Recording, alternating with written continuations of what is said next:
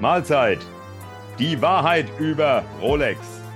Wenn ich schon irgendwo lese, die Wahrheit über, als ob tatsächlich irgendjemand die umfassende Wahrheit über irgendein Thema kennen würde. Außer der Pravda und Truth Social natürlich, die wissen's. Ja, das ist alles Clickbait ohne Ende, ich weiß. Normalerweise kümmern wir uns mehr so ein bisschen um Indies, um ein bisschen ausgefalleneres, aber auch Rolex hat seine Berechtigung im besten YouTube-Kanal zwischen Rhein und Donau. Und als bislang noch kleinster YouTube-Kanal östlich des Mississippi brauchen auch wir halt ein klein bisschen Clickbait. Und wir werden nicht über Preise, Verfügbarkeiten, Grauhändler, Wertanlage, Fälschungen, Hommagen, Referenznummern, Promis, was weiß ich sprechen. Versprochen.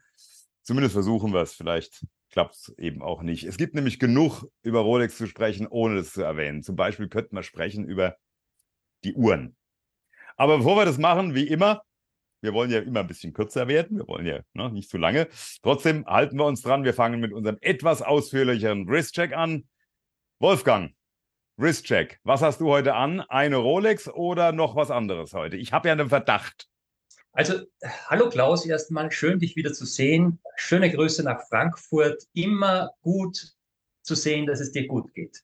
Mir geht's äh, ausgezeichnet.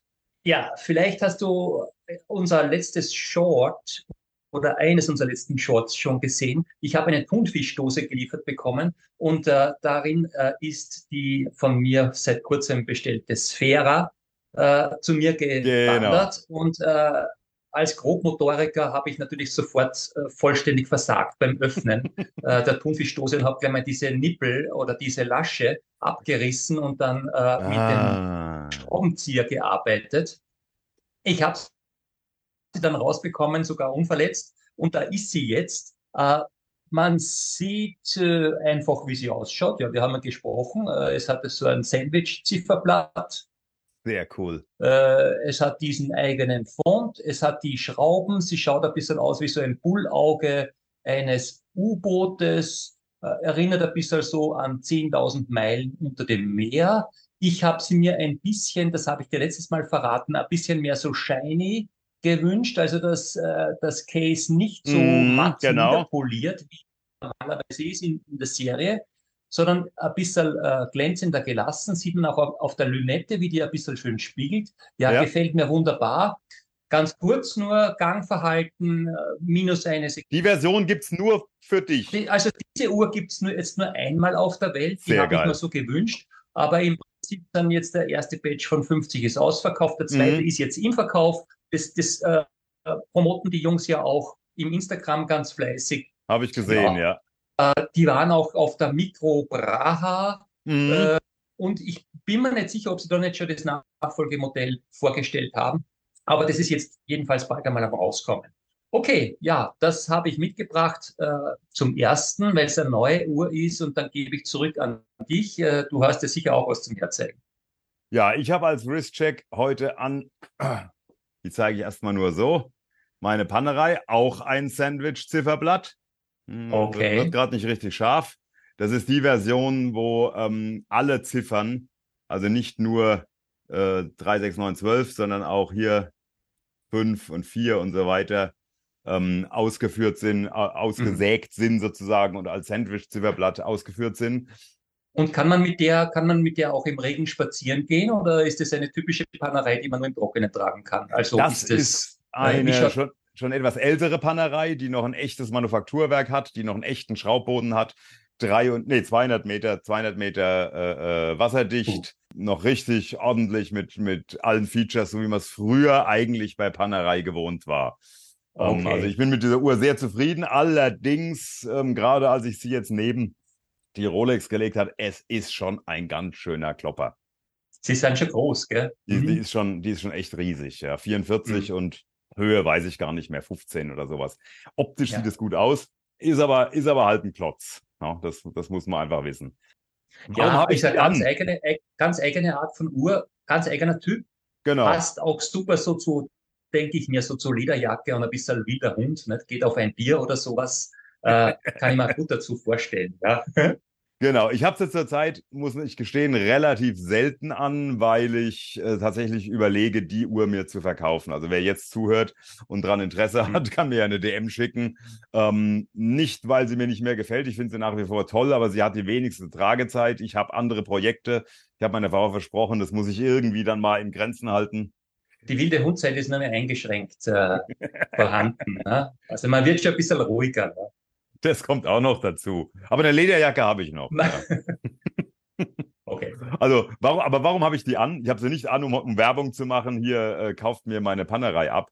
Ähm, ich habe sie an, weil ähm, die Panerei-Uhren in ihrer ursprünglichen Zeit, also noch bevor sie dann äh, an, weil es mit, mit, dem Militärmarkt Probleme gab und sie dann öffentlich verkauft wurden, wurde dann relativ spät äh, kurz drauf dann der, der Sylvester Stallone sie entdeckt hat und wiederum kurz drauf sind sie dann an Vendôme, heute Richmond, Richmond verkauft worden.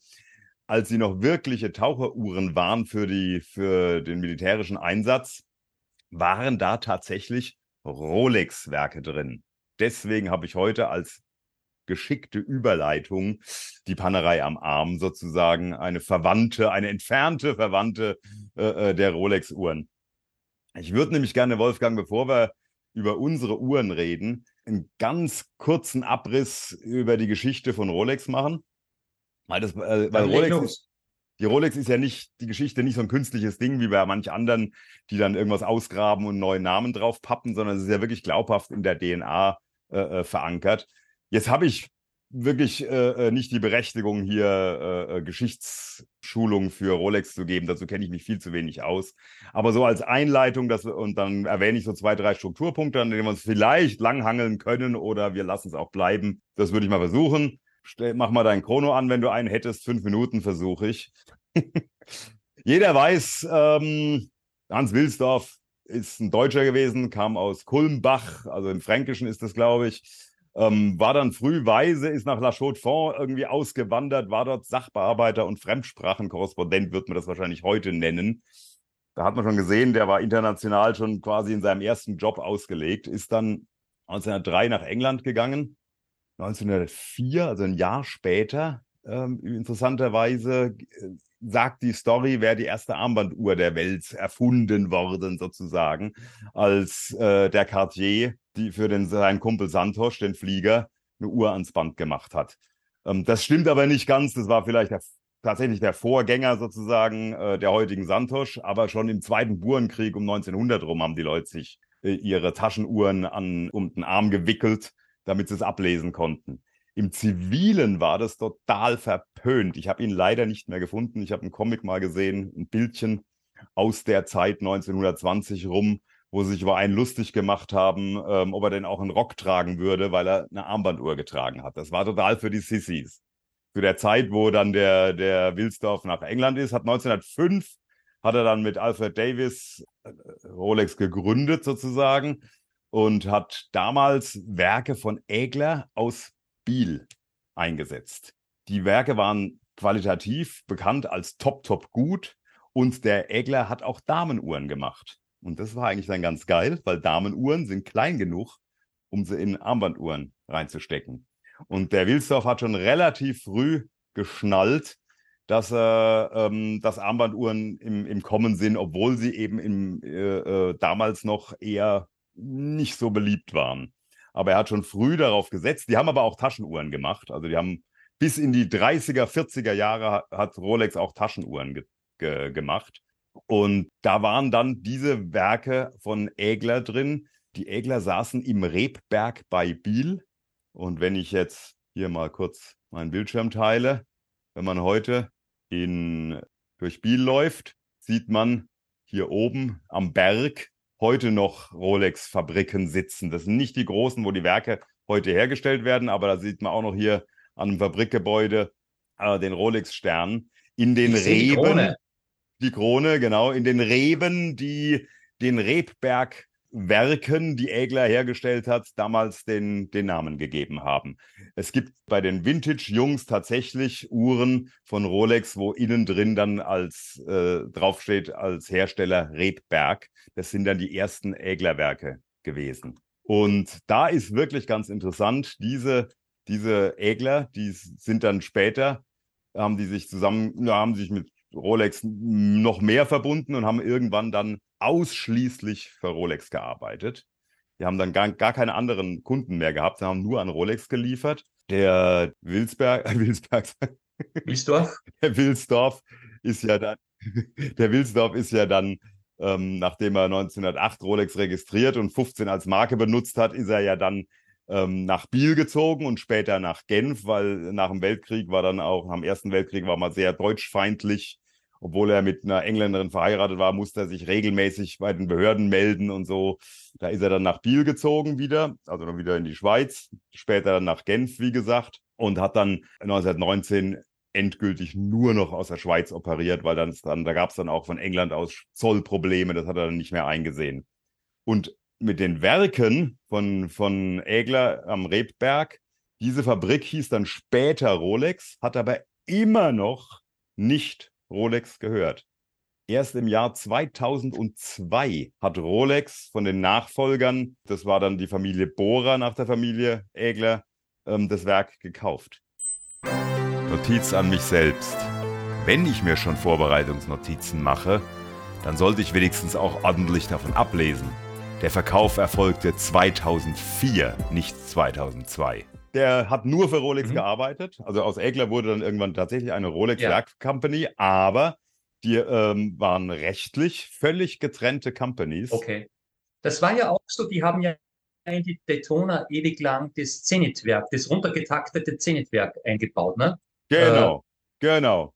Und zwar noch länger als wie 2002, oder? Das, das war ja bis, ich weiß nicht, vor 2005, 2007 oder sowas. Das war dann viel später, dann haben sie halt ein eigenes entwickelt. Sein? Das war sicherlich dann eine, äh, ja. eine, parallele Sache. Das hat jetzt mit dem Kauf wahrscheinlich gar nichts direkt zu tun gehabt. Aber, aber bei dem, beim Chrono hatten sie noch, noch später erst äh, wirklich eigene Werke. Na, nächster Fehler. Nicht so super Selbstbewusstsein, Jungs. Die Daytona mit eigenem Werk erschien schon im Jahr 2000. Und das finde ich, das, das ist eines dieser geschichtlichen Themen, die ich echt interessant finde. Die Verflochtenheit, die Rolex mit, mit Wirtschaft, Politik, Wettbewerbern und so weiter hat. Wie wir es jetzt auch bei dem Bucher-Kauf wieder gesehen haben. Mhm. Das, das, bringt mich jetzt zum, zum Abschluss. Das sind so die Punkte, die mir so aufgefallen sind aus dieser Mini-Mini-Geschichtsbetrachtung. Äh, äh Eben die, die Verflochtenheit mit Wirtschaftslandschaft in der Schweiz, die internationale Ausrichtung diese Langfristigkeit schon ganz früh, Taschenuhren haben sie hergestellt, wie gesagt, bis in die 40er, aber schon ganz früh ja. Armbanduhren gemacht, was keiner hatte. Und der Hans, und der Hans Wilsdorf, der hatte auch ein gutes Händchen für Marketing gehabt, meiner Meinung nach.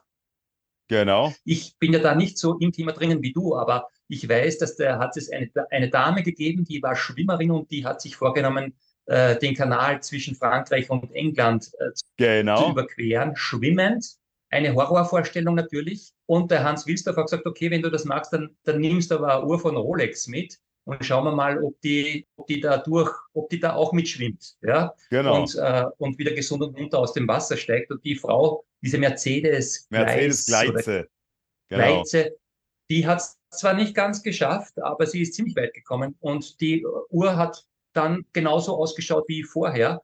Also, und das ist natürlich auch vermarktet worden. Und wenn du dir diese alten Rolex-Werbungen anschaust, ne, das hat immer ja eigentlich mit Arbeit, mit Abenteuer und mit Tool-Watch äh, mhm. etwas zu tun. Äh, das finde ich nämlich auch ganz interessant, dass das Rolex jetzt eigentlich so von der Toolwatch-Seite kommt und dann eher so in die Schmuckigkeit äh, gegangen ist, aber eigentlich von der Tool-Ecke kommt. Und wenn du jetzt Cartier mhm. zum Beispiel äh, schaust, Okay, die Santos, hast du ja gesagt, das Fliegeruhr, ja klar, die erste Uhr am, am, am Arm, äh, am nach, Nach der Meer, ja.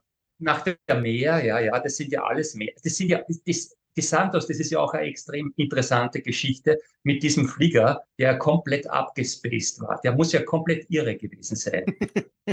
ja, also das muss man ja mal, aber über das reden wir ja heute nicht. Wir haben ja heute Rolex, mhm. aber das Cartier eigentlich eher so, die, die, die Cartier verbindest du immer so mit diesem, mit diesem eleganten und äh, e, edlen und die Rolex waren eher so, so die, die, die Toolwatchers, ja, also die Toolwatches. Ja, mhm. Finde ich ganz interessant, dass sich die, diese zwei Marken so immer parallel in eigentlich verschiedenen Sphären bewegt haben. Wobei natürlich Rolex jetzt auch, äh, wenn du so eine Submariner anschaust, die gibt's auch mit Steinchen und mit, aus Gold und was weiß der Teufel was. Aber ja. das widerspricht ja eigentlich dem Toolwatch-Charakter. Ne? Nicht, ja, nicht wirklich, nee. Aber weil, weil du es gerade angesprochen hast, die Werbung, da siehst du es hier schon, ne? die uralte Werbung, ähm, ja. hier mit, mit zum Skifahren. Ne? Also damals schon auf, die mhm. hält was aus, die bringt was. Ne? Ja. Hier eine andere alte Werbung äh, von 1937, 27 Rekorde hatten wir da schon. Da siehst du schon, ähm, mhm. wie Armband und Taschenuhren gleichzeitig beworben wurden, in, in einem Atemzug sozusagen in dieser mhm. Zeit. Das ist übrigens mhm. eine der Uhren, die hier zu sehen ist auf der Werbung. Super. Ist hier ja. im Museum in ja. Biel. Ähm, die hieß damals schon Prince. Ja, ich hab Ja, ja, ja. ja. Das ist echt auch schon lustig und war eine, eine, eine Taschenuhr mit, mit kleiner Sekunde und ein traumhaft schönes Teil, ja. by the way. Ja. ja Kann man sich kaum vorstellen, äh, äh, wenn man die, die heutigen äh, Sachen sieht, wie, wie, die, wie die heute aufgestellt sind. Und du hast natürlich recht. Äh, Rolex hat es ja ziemlich reduziert auf, auf, auf, auf zwei, drei wesentliche Modelle, oder? Ich meine, die, die, die so viele Varianten an Uhren ha haben die ja eigentlich nicht. Ne? Ja, wenn man, wenn man mal ähm, den Dings anguckt, den, äh, die aktuelle Website, ich war mhm. überrascht, dass es dann doch einige sind, aber die gleichen sich natürlich. Die haben im Vergleich zu Wettbewerber haben die natürlich äh, äh, brutal, brutal wenig äh, Linien, gar keine Frage. Sehr reduziertes Portfolio eigentlich, ja. Ich meine, unterscheiden sich zwar schon, aber man muss schon genau hinschauen oder, oder die Uhren kennen dass du jetzt zum äh, Sea Dweller von einer Submariner oder so, ist ja im Prinzip dieselbe Uhr. Ne? Ja, so ja. eine Deep Sea oder sowas. Ja, ist halt ein bisschen dicker und äh, nutzloserweise kann man damit tausende Meter äh, tief tauchen, aber, ja. aber auch ein, ein Yachtmaster, ja, äh, zum Beispiel, ja, ist ja jetzt nicht äh, von Grund auf andere Uhr. Ja? Also da haben bis, sie dann auf, gut, bis auf die Yachtmaster 1, die mit, diesem, mit, diesen, mit dieser, ja. ähm, mit der Yacht-Timing-Funktion, ja, ja, wo es ja Gerüchte genau. gibt, dass sie die an, einstellen würden, weil sie keine Socke kauft. Aber ich, lass, lass, mich ganz kurz noch, noch ein, ein Ding fertig machen. Ganz kurz. Bitte. Ähm, da kommt ähm, die, die Punkte, die ich vorhin gemacht habe. Was, du hast gesagt, die setzen nicht so auf Steinchen, das finde ich total geil. Sie setzen viel auf, auf Werbung, ja. Aber was ich noch, was man nicht vergessen darf, und das kommt auch aus der Historie raus, die haben, die setzen brutal auf Produktion, auf wirkliche hochqualitative, hochautomatisierte Produktion und sie setzen wahnsinnig auf, auf Qualität. Und äh, das finde ich zwei Sachen, die auch bei, bei Rolex echt auffallen und die für mich aus der Historie kommen und sie tatsächlich äh, auch unterscheiden. Ich habe hier mal versucht, eine der Fabriken in Biel auf ein Foto, so ein Panoramabild mit dem Handy gemacht ähm, aufzufangen. Ja, das ist, das ist fast unmöglich. Äh, äh, und das ist nur eine von den Fabriken. Ja, kommen wir, kommen mhm. wir ja nachher nochmal drauf. Mhm. Und auch die Qualität ist, glaube ich, ein wichtiges Thema, das, das wir nachher nochmal ansprechen sollten. Und das letzte ist Preise, die waren schon immer hochpreisig, aber haben immer, wie wir gerade schon bei den Werbungen gesehen haben, auch versucht, einen Wert dahinter zu machen. Und nicht nur, was man ihnen unterstellt, Marke, Marke, Marke, sondern da sind auch echte Werte, irgendwelche damals irgendwelche Preise für Zuverlässigkeit, für Präzision und so weiter. Ähm, das finde ich auch extremst bemerkenswert bei den Jungs. Gut, diesen Abriss wollte ich nur bringen, um uns nachher vielleicht auf diese Punkte mal zurückspringen zu lassen. Aber als allererstes würde ich sagen, reden wir über die Uhren, die wir am allerbesten kennen von Rolex, wo wir nicht über irgendwas reden, was vielleicht andere mal erzählt haben, sondern über die Uhren, die wir selber ganz gut kennen. Du, ich weiß sicher, du hast eine. Du hast eine deutlich ältere als ich. Du hast, die ist fast schon Vintage, oder? Na, das ist äh, keine Vintage, sondern das ist eigentlich ein Modell, das ich glaube sogar 2000, ich weiß nicht, ob es 2017 rausgekommen ist. Das ist die sogenannte Datejust 41. Ich glaube, dass das das aktuelle Modell ist, das noch voriges Jahr. Bist du mal, da lag ich voll daneben, ja. Data rausgekommen sind. Ja, ja. Also Weil du die schon immer hast, seit gekauft habe kennen, habe ich die auch Vintage Ja, äh, äh natürlich ist das ein Vintage. Das ist ja schon fünf oder sechs Jahre altes Ding. Aber es ist noch, es schaut noch immer so aus wie die, wie die neuen Datejust-Modelle, mhm. die jetzt rauskommen. Vielleicht, ich weiß nicht, ob nächstes Jahr äh, irgendwo, du weißt ja, wie Rolex ist und das ist ja auch eine der Stärken, irgendeine winzig kleine Änderung vornehmen an dem Modell und das ist dann der, der Nachfolger von der. Aber das ist momentan noch die aktuelle Version mit dem blauen Blatt äh, Weiß-Gold-Lünette äh, und auch das Jubilee-Band, also die volle, die, äh, das, das, volle Programm, was du bei der Datejust haben kannst, habe ich mir da gegönnt. 2017 habe ich was zu feiern gehabt, zu feiern gehabt, privates Ereignis. Und es war auch so, du bist einfach reingegangen ins Geschäft, hast gesagt, ich möchte die Uhr. Dann haben die gesagt, was blaues Blatt, um Gottes Willen, da müssen sie jetzt einen Monat warten. Dann hat man einen Monat gewartet und dann ist man gekommen und hat die Uhr abgeholt. Also das war damals äh, ganz einfach möglich mhm. und äh, war also noch vor diesen Hype-Zeiten, die dann da so, so richtig, glaube ich, mit Corona 2020 oder sowas durchgestartet haben, äh, wo man ja auch irgendwo ein bisschen spürt, momentan ist es wieder ein bisschen am Abflauen. Ja, genau. Äh, man sieht ja auch in den Foren, in den Verkaufsanzeigen und so weiter, es kommen immer mehr äh, Uhren von Rolex äh, auf den Markt mit absurden Preisvorstellungen teilweise. Also diese Leute werden natürlich dann noch einige Abschläge machen müssen. Es ist nicht mehr so, dass das, dass der Sekundärmarkt so steigt, wie man es gewohnt war in den letzten Jahren, sondern dass der Gipfel wahrscheinlich oder so wie es ausschaut, erreicht ist und es geht jetzt wieder ein bisschen zurück und ich glaube, dass das auch noch weiter zurückgehen wird. Aber zur Uhr selbst, also ich bin nach wie vor super happy mit der Uhr. Es wäre eigentlich eine One-Watch-Collection für mich, weil es für mich die Uhr ist. Sie ist für mich eine sehr einfache Uhr. Was soll man da sagen? Drei Zeiger, Indizes, da ist nichts Kompliziertes dran, alles superwertig gemacht. Und, also sagen, die äh, verstehst sogar du. Du, ja, äh, verstehe sogar ich. Mit Oxygen Junior und so, da bist du ja leicht mal ein bisschen überfordert. bin ich überfordert natürlich vor allem mit dem Tiefenmesser, der da eingebaut ist. Also das ist ja da jetzt ganz einfach. Das einzig Komplizierte ist das Datum, aber selbst da gibt's die Lupe, Gott sei Dank. Also auch für mich als Boomer nach wie vor der Tag abzulesen. Also ich kann, ich könnte, sagen wir mal so, mit dieser Uhr als einzige Uhr in Pension gehen. Will ich mhm. natürlich nicht, ne? Will ich natürlich nicht. Ja. Und es ist auch irgendwo so eine Art Meilenstein. Also aus heutiger Sicht, ja, würde ich mir keine Rolex-Uhr mehr kaufen. Ja, das war irgendwie so, äh, so in der Uhrenkarriere auf dieser Straße, wo du dich bewegst, irgendwann einmal stößt du da an Rolex an und und da willst du oder auch, oder auch nicht, aber bei mir war es halt so, da willst du durch, ja, mhm. weil Rolex, weil Rolex war so teuer, also für mich war das eine teure Uhr und ich war nie gut im, im Geld ausgeben, ja. Aber ich hatte was zu feiern und ich habe gewusst, es bringt auch nichts, wenn du immer nur Geld im Sparschwein sammelst und dir nichts gönnst, ja. Mhm. Aber das ist vielleicht, bist du auch noch so von der Generation vielleicht, ja, dass man sich eigentlich scheut, davor Geld auszugeben. Und für mich war es auch ein bisschen eine Übung, obwohl sich das jetzt blöd anhört, ein bisschen eine Übung für etwas absolut Nutzloses und über den Nutzen können wir dann ja auch noch reden. Aber für etwas absolut Nutzloses so viel Geld auszugeben. Also das ist meine, meine Beziehung zu dieser Uhr. Die, die ist irgendwie voller Spannung. Ja. Ich finde sie nach wie vor irrsinnig schön. Ich habe zu Rolex äh, die Lupe kommt hier richtig gut. Also noch, da kann man später noch ein gewisses, ein gewisses Gefühl oder gewisse Emotionen oder, mhm. oder gewisse Beziehung. Aber es war wohl etwas, was auf meinem Weg gelegen ist. Aber du siehst, ich bin bei Sphäre angekommen jetzt, ja, als letzter Zugang. Und äh, also es war eine Station. Würdest du sie wieder äh, kaufen? Die, die, konnte ich nicht aus.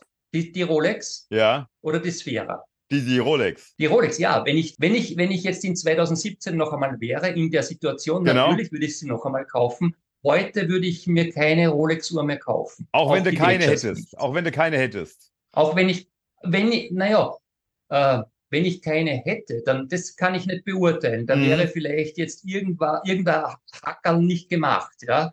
Äh, genau. Wenn ich genau. keine hätte, vielleicht schon. Weil, weil so geht's aber ich habe auch. ja jetzt eine und also ich könnte sie eigentlich verkaufen, aber ich brauche das Geld nicht und ich will mir das auch nicht antun und ich mag sie. Ja, ich, ich muss sie nicht verkaufen und äh, ich behalte mir die. Ja, es ist immer super, sie zu, sie zu tragen du hast halt bei Rolex immer so, weißt du, du hörst du dann die Meldungen, wenn du die offen trägst, ja, einfach am, am, am, am T-Shirt oder sowas oder bei aufgekrempeltem Hemd und du gehst dann da in London spazieren, dann so, geht da sofort ja, der Arm, der ja. wird dann mit der Machete äh, die, die Uhr mit dem ganzen Arm abgenommen, ja. Also solche Sachen, mit solchen Sachen bist du dann auch immer konfrontiert bei diesen, bei diesen, bei diesen Uhren, ja. Und für mich wäre sich eine super Uhr. Wolfgang, zwei Fragen. Das eine ist, hast du auch auf dem Reo diesen Rolex, Rolex, Rolex, Rolex Schriftzug, diese Bandenwerbung? Die Bandenwerbung habe ich oben. Ja, ja. Das ist das Modell und auch mit, der, mit dieser Laserkrone.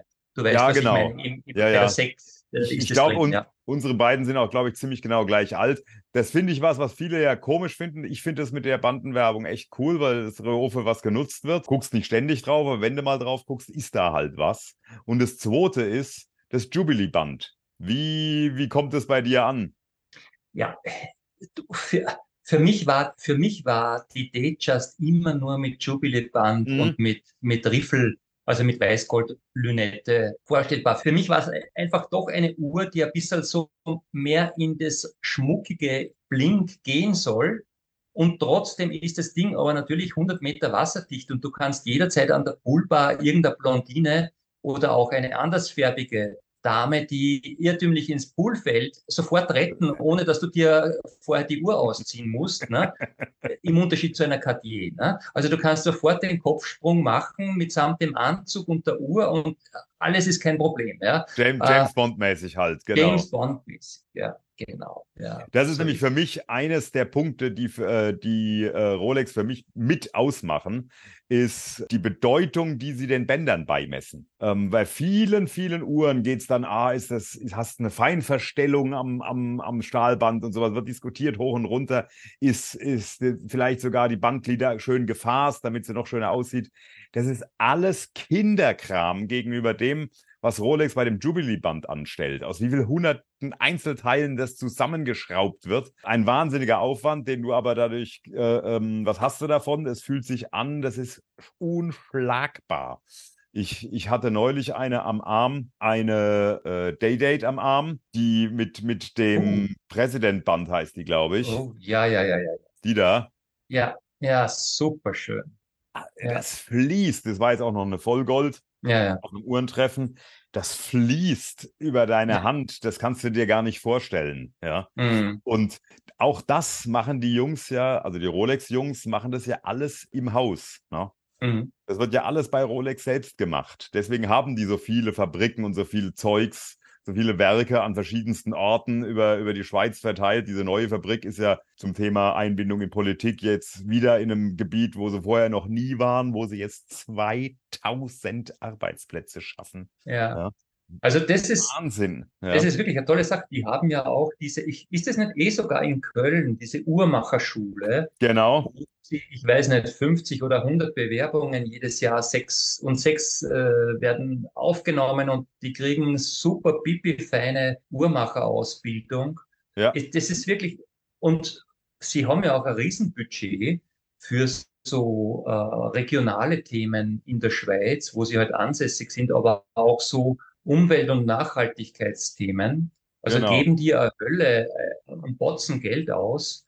Finde ich toll. Ist natürlich auch dem geschuldet. Ich meine, im Gegensatz zu so einer Swatch Group oder Richmond oder äh, LVMA, äh, LVMH, die gehören sich einfach selbst. Ja, die können, die können sagen, wir machen keine Limited Edition, ja, mhm. oder einmal eine alle 100 Jahre gibt's äh, gibt's äh, die Daytona, ja, und das ist die einzige Uhr oder ja, die einzige mit, mit Glas hinten. Ja. Glas, wo die, die Platin ich glaub, Daytona, ja. Ich glaube, die 1908er, die hat, glaube ich, auch ein Glas hinten. Ich genau. bin mir nicht sicher. Ja, doch, doch. Die, die, beiden sind ja gleichzeitig gekommen haben ja, okay. beide Glas, aber nur die Daytona mit, mit ja aus, mit Platin, die auch in homöopathischen Dosen hergestellt ja. wird. Und jetzt stell dir mal vor, Omega, ja, bringt jede Woche irgendeine Limited Edition von, von der Speedmaster raus. Ne?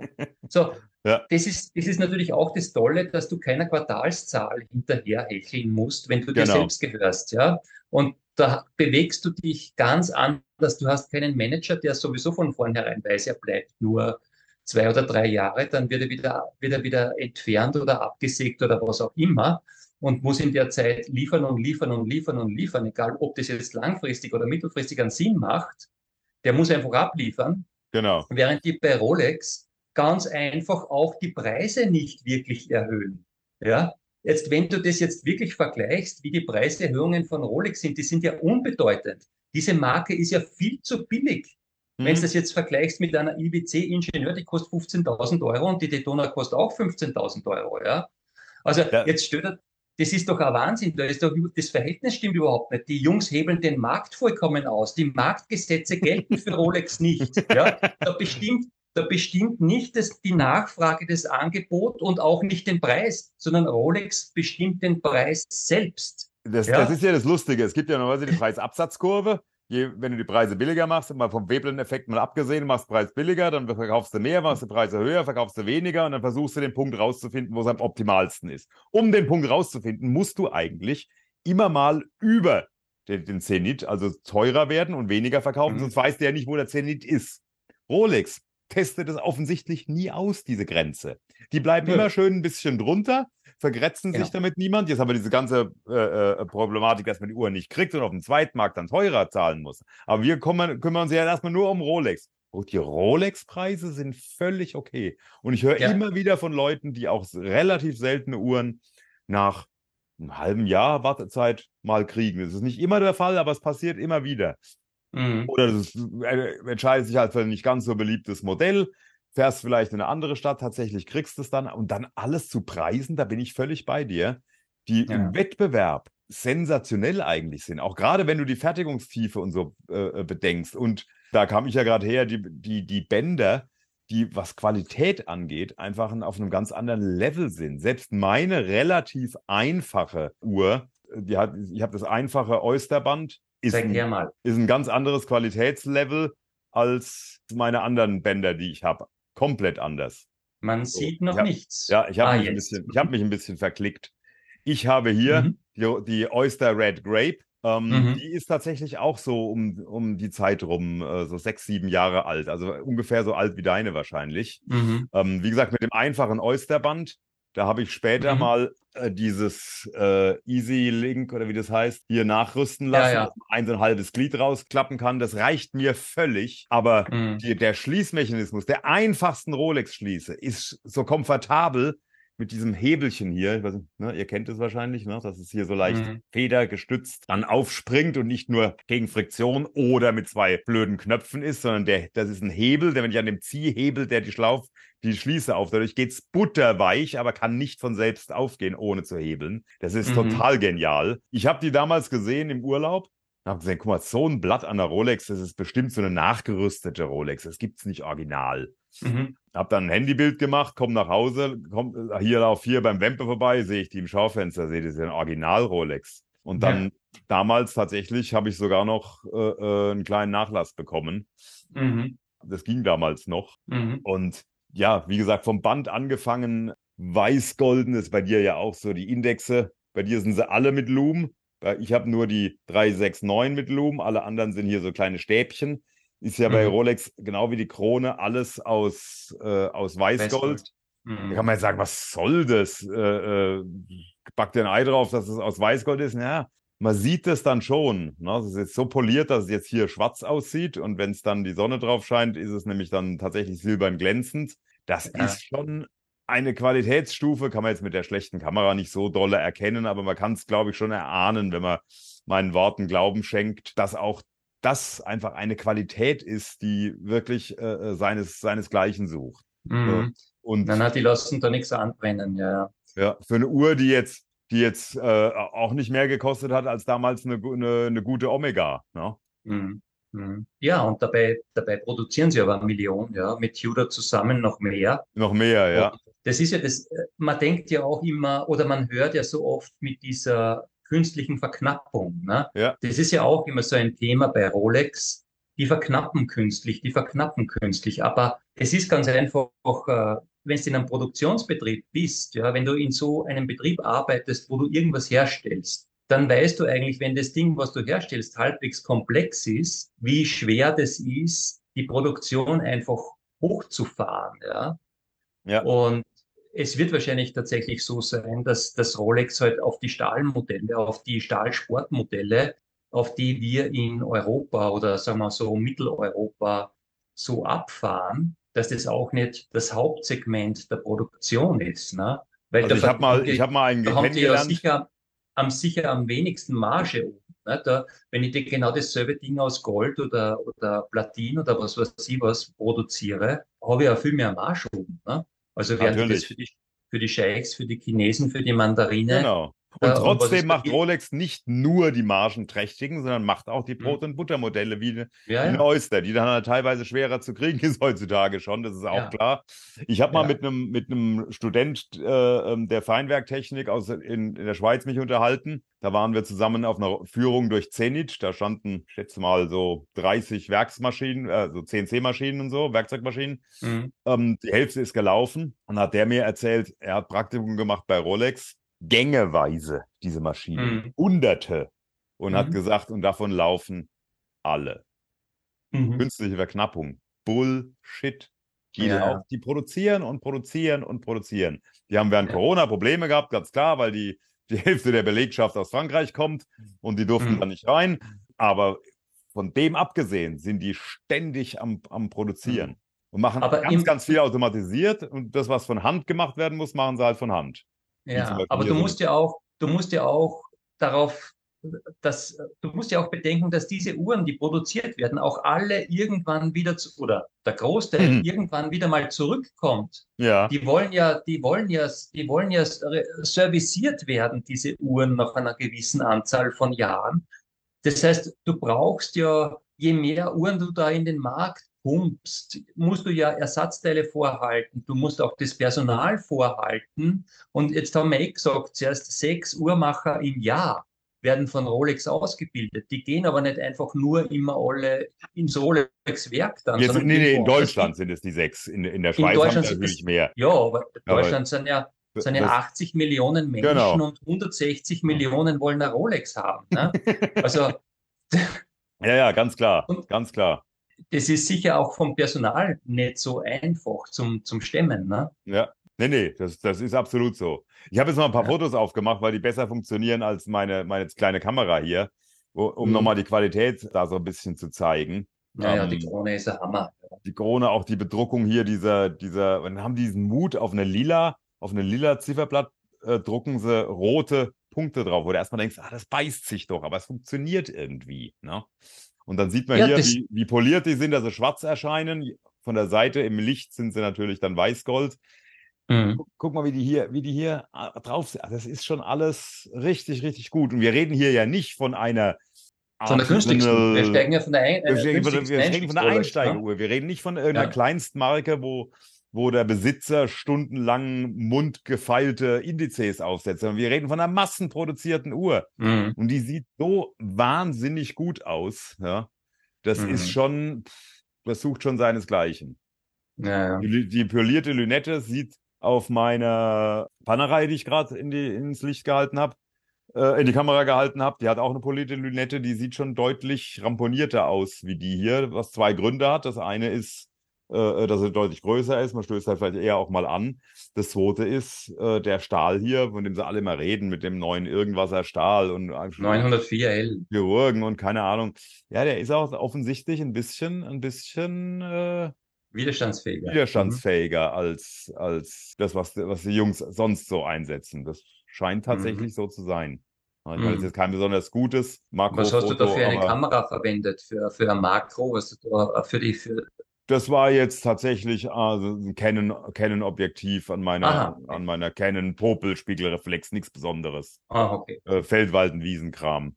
Heute mhm. mache ich, das ist jetzt tatsächlich noch mit der Spiegelreflex fotografiert. Heute mache ich das mit dem Handy. Das ist mhm. fast, be fast besser. Für die reinen Supermakros ist es noch äh, äh, mit dem echten besser, aber mhm. benutze meine Kamera kaum noch. Aber ich mhm. wollte es nur mal zeigen, um, um hier einfach diese, diese Verarbeitungsdetailtiefe, die eben nicht von der kleinen Mi Microbrand für 30.000 Euro kommt, sondern vom Massenprodukt, das damals, glaube ich, weiß ich nicht mehr, 5.000 Euro oder sowas gekostet hat. Mhm. Da ist ja. sie heute auch wieder ein bisschen teurer, da täusche ich mich ja immer und behaupte was Falsches. Ähm, das mache ich jetzt diesmal nicht. Ich bin jetzt ein bisschen, habe dazugelernt, bin ein bisschen vorsichtiger. Aber äh, die, die Qualität ist schon, ist schon und für den Preis meiner Ansicht nach, da kann, kann man gerne sich streiten. Bitte in die Kommentare rein, gerne streiten. Ich möchte nicht sagen unerreicht, aber durchaus schwierig zu erreichen für, für Wettbewerber. Ja, absolut. Ich meine, äh, natürlich ist es viel Geld, ja, und äh, das, das sind einfach äh, Beträge, wo man sich das sicher ein paar Mal überlegt als Normalverdiener, ob man das ausgeben will für eine Uhr. Andererseits, wenn du jetzt in diesem Normalverdienersegment dich bewegst, ja, und deine Prioritäten setzt. Äh, das heißt, du fährst einmal nicht auf Urlaub, wo du auch äh, mittlerweile ein paar tausend Euro liegen lassen kannst, äh, sondern sagst, okay, ich meine, ein Jahr lang fahre ich am Baggersee, ja, und blas die Luftmatla äh, Luftmatratze auf, ja, oder das Schlauchboot. Äh, Im Sommer wird es ja auch bei uns immer wärmer. Ich weiß nicht, wie das bei euch in Frankfurt ist oder ob ihr einen See in der Nähe habt, aber wir haben das. Und äh, du musst doch nicht unbedingt äh, jetzt mehr äh, nach Griechenland oder wo natürlich Griechenland, ich liebe Griechenland und ich möchte am liebsten immer in Griechenland sein.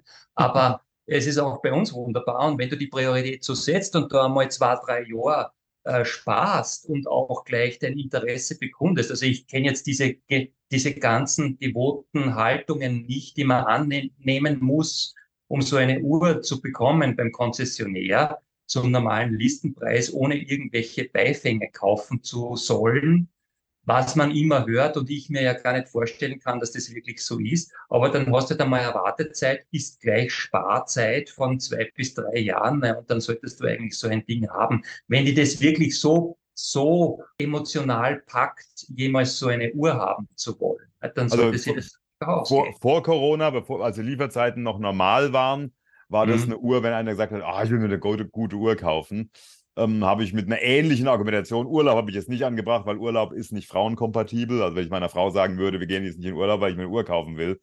Ähm, dann, hast du keine Frau mehr, aber dafür zwei. Auf dem Sofa Uhr. schlafen wäre nicht ausreichend als Strafe.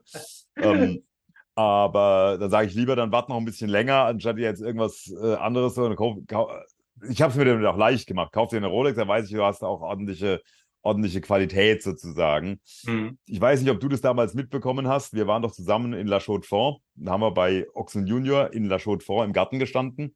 Und da hatten wir uns unterhalten mit ähm, dem Jeremy von Timeforge, der davon lebt, das ist sein Beruf, ähm, Konstruktionen von anderen Qualitäts zu optimieren und Produktions, massenproduktionstauglich zu machen. Davon lebt er. Das ist sein Beruf. Der hat auch seine eigene Uhr gemacht für, mit einem, mit einem Tourbillon für, glaube ich, eine Viertel oder eine halbe Million. Ich weiß schon wieder nicht mehr. Und der Jeremy hat zum Thema Rolex, das weiß ich noch ganz genau, gesagt, wir alle, wie wir hier sitzen, also seine eigene Firma Vanguard, äh, ähm, äh, Oxen Junior, you name it, Omega, die sind bei Qualität von hier bis zum Gartenzaun. Und und Rolex, hat er gesagt, ist von hier bis nach Neuchâtel. Mhm. Und äh, wenn, und er hat jetzt keinen Grund, äh, Rolex zu loben, aber die mhm. Aufwände, die die betreiben, nicht nur in der Produktion, sondern auch bei Qualitätssicherung, die sind mhm. einfach gigantisch. Deswegen mhm. mache ich es mir da, wie gesagt, von den Lieferzeiten abgesehen, immer leicht und sage, wenn du jetzt überhaupt keine Vorstellung hast, was willst du denn haben, die sichere Bank ist, kauf dir eine Rolex, da zahlst ja. du nicht zu viel Geld. Ja. Außer, dass du eine Luxusuhr kaufst. Aber das fängt schon bei ja. 1000 Euro an, dass es zu viel ist. Aber du hast natürlich ich mein, eine Qualität, die seinesgleichen sucht. Auch hier weiß ich, da werden jetzt alle Leute ausflippen. Ja, Na, es, ist, es kommt ja bei Rolex noch was anderes dazu. Und ich glaube, das ist ja auch ein ganz, ganz, ganz äh, gewichtiger Grund, der sich eigentlich, wo sich eigentlich die Katze in den Schwanz beißt, weil er sich selbst weiter befeuert. Und das ist ja, ich glaube schon, dass viele Leute also sagen wir mal so, wenn du in ein Geschäft reingehst und dir was kaufst und sobald mhm. du aus der Tür rausgehst, ist das Ganze null wert. Ja, ja, ja, das, ja. das machst du ja mit Lebensmitteln oder wahrscheinlich auch mit dem, mit dem, mit dem, mit der meisten Kleidung, die du kaufst. Ja, das genau. Geld ist einfach weg. Ja, so, ja. das machst du bis zu einer gewissen Höhe. Und ab einer gewissen Höhe und da gehören, das fängt sicher schon bei 5.000, 6.000 Euro an, möchtest du, dass das Ding seinen Wert behält. Also nicht nur seinen symbolischen und genau. emotionalen Wert, sondern du willst auch, dass das Investment, das du getätigt hast, ja. sich nicht in Luft auflöst. Ja. Witzigerweise ist es bei Uhren, scheint es so zu sein. Und da ist Rolex ja eine der wenigen Massenuhren, bei dem das zu funktionieren scheint. Ja, also du kaufst diese Uhr zum Listenpreis und du weißt, du wirst es ungefähr zum Listenpreis, vielleicht ein bisschen weniger, vielleicht ein bisschen mehr, äh, wieder veräußern können. Das ja. kannst du ja, das kannst du ja mit äh, nicht vielen anderen Uhren, die die, die, die Massen produzieren. So Oder überhaupt so Gütern. Ja. Überhaupt Gütern, ja. Und das ist ja absurd und weil das so ist, glaube ich, will auch jeder ein Rolex und weil halt die Produktion gering ist, deswegen gibt es den Sekundärmarkt in, dieser, in diesen Preiskategorien. Und äh, deswegen ist es eine self-fulfilling prophecy, die, die da läuft. Ja? Aber natürlich, Rolex sind auch nur Zwiebeln. ja, Und wir dürfen nicht vergessen, dass da einmal ganz vor hunderten Jahren, wie die Börse begonnen hat, die Tulpenzwiebeln gegeben hat. genau. Äh, und irgendwann ist man draufgekommen, dass Tulpenzwiebeln ja auch nur blöde Blumen ergeben. und vielleicht kommt man auch irgendwann einmal drauf, dass die Rolex-Zwiebeln auch nur Uhren sind. Ja? Und dann ist es natürlich das Problem, dass in den Safes diese Zwiebeln einfach alle verfaulen, ja, wertmäßig. Deswegen sollte man natürlich nicht zu viel draufgeben auf den Investmentgedanken, meiner Meinung nee, nach. Gar, ich, ich gebe da gar nichts drauf, nur genau, dass ich selber hast, weiß, es wird, genau. es fällt nicht sozusagen. Ich würde genau. übrigens, die Frage, die ich dir vorhin gestellt habe, wenn ich keine Rolex hätte, würde ich eine wollen. Eine Rolex würde ich mhm. wollen. Eine zweite brauche ich jetzt nicht. Okay, die, mhm. die Skydweller, die hätte ich noch unheimlich gern. Die steht noch auf meiner Liste, bloß da auf der Liste stehen auch noch 30 andere. Und äh, die, die schwanken ständig hin und her, welcher jetzt auf Platz 1 dieser Liste mhm. ist, deswegen kaufe ich gerade keine. Aber die Skydweller, mhm. die ist schon ziemlich geil. Apropos Liste, ich habe eine Frage an dich. Mhm. Wie bekannt, nein, ich muss präziser fragen, ähm, wie wertvoll schätzt du die Marke Rolex, die ja wirklich jeder kennt, wie wertvoll schätzt du die ein?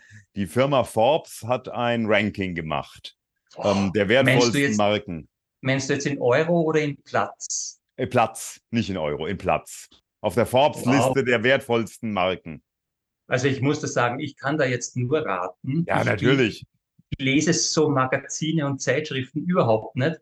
Aber Rolex vom, von der Platzierung her, ah, die wertvollsten Marken, ja so unter die weiß ich nicht, so bei Platz 20, 30 vielleicht, irgendwie sowas. Also zweistellig. Ja, da bist du gar nicht schlecht, weil ähm, viele hätten vielleicht, ohne drüber nachzudenken, ich, ich hätte vielleicht, so soll ich sagen, ich hätte vielleicht ohne drüber nachzudenken gesagt, das ist Platz 1. Jeder kennt Rolex, Chakalaka Waka. Ja, Platz ja. 1 ist natürlich Apple, bla bla ja. bla bla, Marlboro, ach Gott, ach Gott, oh L'Oreal, Nescafé, Home Depot auf 34. Oh, ich muss leider scrollen auf die nächste Seite. Oh, verdammt. Und dann kommt verdammt. irgendwann nach Chanel, nach äh, Gucci, nach natürlich Louis Vuitton, kommt irgendwann auf Platz 80 kommt dann die Firma Rolex. Oh mein ja. Gott. Und ja. äh, die Firma Interbrand, die hat auch so ein Ding von ganz aktuell 1923, äh, 20, 2023 äh, rausgebracht da ist Rolex irgendwo bei 100 oder so. Ja, Wahnsinn. Na, dann also noch weiter schnell alle, alle Rolex-Uhren äh, verkaufen und Red Bull kaufen. Das ist ja noch vor Rolex. Ja, weit. Die komische Limo ist, ist, ist weit vor Rolex. Ja. Bis 79, 69. Wahnsinn. Ein paar, ein paar Red Bull-Dosen in den Safe. Ja, wenn sie jungfräulich sind und vielleicht aus der ersten ja. Produktionscharge ja. oder keine Ahnung. Ja. ja. Ah, das ist schon traurig. Aber, aber Klaus, warum glaubst du, nimmt Rolex so eine Sonderstellung ein. Also äh, das hat sie ja schon. Also an Rolex, ja, das merkst du ja immer bei jedem Diskussionsforum oder sowas. Es entzünden sich die Geister und nach nicht langer Zeit muss der Faden geschlossen werden, weil sie die Leute die Köpfe eingehaut haben. ja, also es ist ja was Emotionales an dem Ding dabei. Ja, also genau. was, wie ist deine, deine Einstellung dazu? Also nicht um deiner Frage zu entgehen, sondern als Einführung nochmal zurück auf diese Liste. Ich muss jetzt, ich habe jetzt ein bisschen mich lustig gemacht über Rolex Platz 81, aber die machen halt nur Uhren. Chanel hm. macht Klamotten, Chanel macht Düfte. Chanel, Chanel macht Uhren auch. Ja, macht auch, Oder? macht auch Uhren. Alle anderen Luxury, die dort waren, machen auch noch zig andere Produkte neben Uhren. Die anderen Firmen, die jetzt nicht im Luxury sind, sind natürlich in unserem Leben viel tiefer drin. Rolex macht nur Uhren und sonst gar nichts. Und wenn wir jetzt mal Tudor außen vor lassen, unter dem Namen Rolex machen die gerade mal eine Marke mit, ich habe es jetzt nicht gezählt, lass es zehn verschiedene Uhrenlinien sein. Modelle. Fertig, Modelle. Fertig, mhm. mehr ist es nicht. Von daher ist der 81. Platz oder was es war natürlich eine wirklich eigentlich äh, eine wahnsinnige Superleistung. Platz 80 war es, eine Superleistung und auch der Platz 100 irgendwas bei der Interbrand. Mhm. Genau das ist, glaube ich, der Grund, weshalb Rolex so, so spaltet weil Rolex alles, was wir gerade eben gesagt haben, alle diese Themen, macht äh, Integration in die, in, die, in die Schweizer Markenwelt, die Preispolitik, die Mengenpolitik, äh, schwer zu kriegen, obwohl sie eine Milliarde äh, äh, Million. Uhren, äh, Millionen Uhren produzieren. Milliarde ist gut. Dieses langfristige Denken, diese kleinsten Änderungen nur an Uhren, das macht alles mhm. nur Rolex in der mhm. Form. Ich glaube, das da, geht da, den da, Leuten auf den. Das magst du entweder, du magst es nicht. Und die, es gibt ein paar Fans, die das ganz, ganz toll finden, die dann auch nur in Rolex denken, wo ich sage, ihr könnt auch mal ein bisschen über den Tellerrand. Und mhm. das und die zwei Effekte, also dieses extrem konservative plus die, Tatsache, dass es so eine Fangruppe gibt, die stößt viele Leute natürlich ab. Mhm. Dann kommt noch dazu die ganzen Boomer wie wir, die das dann irgendwie mit, mit, mit dem äh, Zuhälter verbinden, der äh, die, die Gold, fette Gold-Rolex hat und da aus, mhm. aus seinem komischen äh, alten abgeranzten S-Klasse Benson den Arm rausbaumeln lässt. Das sind die Bilder, die wir noch im Kopf haben, die natürlich überhaupt nicht mehr relevant sind. Überhaupt ja, aber nicht mehr es relevant. gibt ja überhaupt keine ordentlichen Zuhälter mehr auf der Reeperbahn. Ich habe jetzt vor kurzem mir eine Ur, äh, eh eine alte Doku schon dreiteilig. Ich bin erst beim ersten Teil vom schönen Klaus. Äh, jetzt schönen Klaus. Ja, jetzt rede ich nicht von dir, sondern vom schönen Klaus. Das ist ein damals in den 70ern junger Mann gewesen mit langem, blonden, wallendem Haar. Irrsinnig hübsch. Das war so die große Zeit der Reeperbahn. Ne? Die werden wahrscheinlich auch alle Rolex getragen ja. haben, sag ich jetzt einmal. Aber das ist auch das, ja, ja, das ist auch das, was wir mitgekriegt haben. Ja? Ich glaube, die heutigen, die heutigen äh, jungen Leute, die in dem Uhrenthema drinnen sind, die wissen das gar nicht oder ist das ein komplettes Nebenthema für mhm, die. Aber für genau. uns war das halt damals auch so dieser neben dieser, aber auch Anrüchige, diese Anrüchigkeit dieser Marke, ja, die hat ja auch irgendwas gemacht, ja. So, äh, im Positiven und im Negativen. Und die, für die jungen Leute ist es wahrscheinlich gar nicht mehr relevant. Nee, für die glaub, ist es der Rapper, der Audemars Piguet trägt.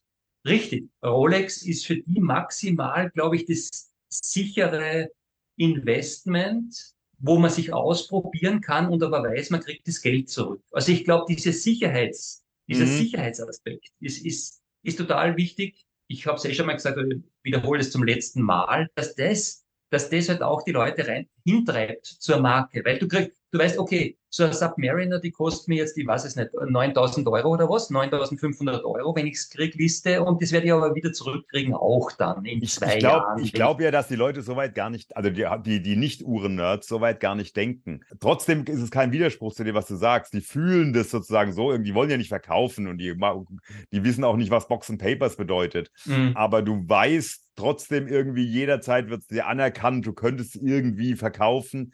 Und ich habe es mhm. ja vorhin selber aus einem ganz anderen Aspekt gesagt. Es ist die sichere Bank. Wenn ich einem Nicht-Uhren-Nerd eine Uhr empfehle, dann empfehle ich eine Rolex, weil ich weiß, da mache ich nichts falsch. Mhm. Die sieht halbwegs okay aus, die ist qualitativ super, mhm. die, die, ist von mir aus auch wertbeständig und so weiter.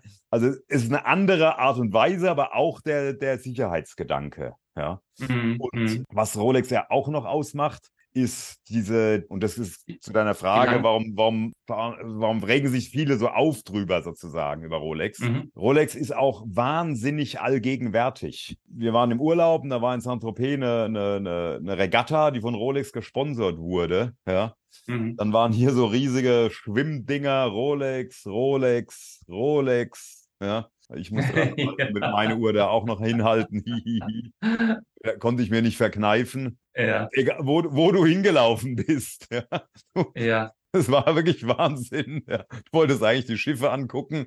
Äh, äh überall Rolex, Rolex, Rolex. Und ähm, mhm. kein, kein äh, Formel-1-Rennen, kein äh, Tennisturnier. Mhm. Und ich nehme das gar nicht wahr. Mir ist es mehr oder weniger Wurst. Aber viele Leute, die regt diese Omnipräsenz auf und, mhm, und mhm. interpretieren da rein, mhm. das kommt doch alles nur wegen Werbung, das ist doch alles nur Marketing. Ja. Das wird da, bei diesen Leuten hat es sozusagen den umgekehrten Effekt, mhm. ähm, dass diese, dass dieses starke und meiner Ansicht nach sehr effektive und effiziente mhm. äh, Marketing von Rolex hat natürlich auch, wie jedes Marketing, mhm. trifft es auf Leute, die es kacke finden.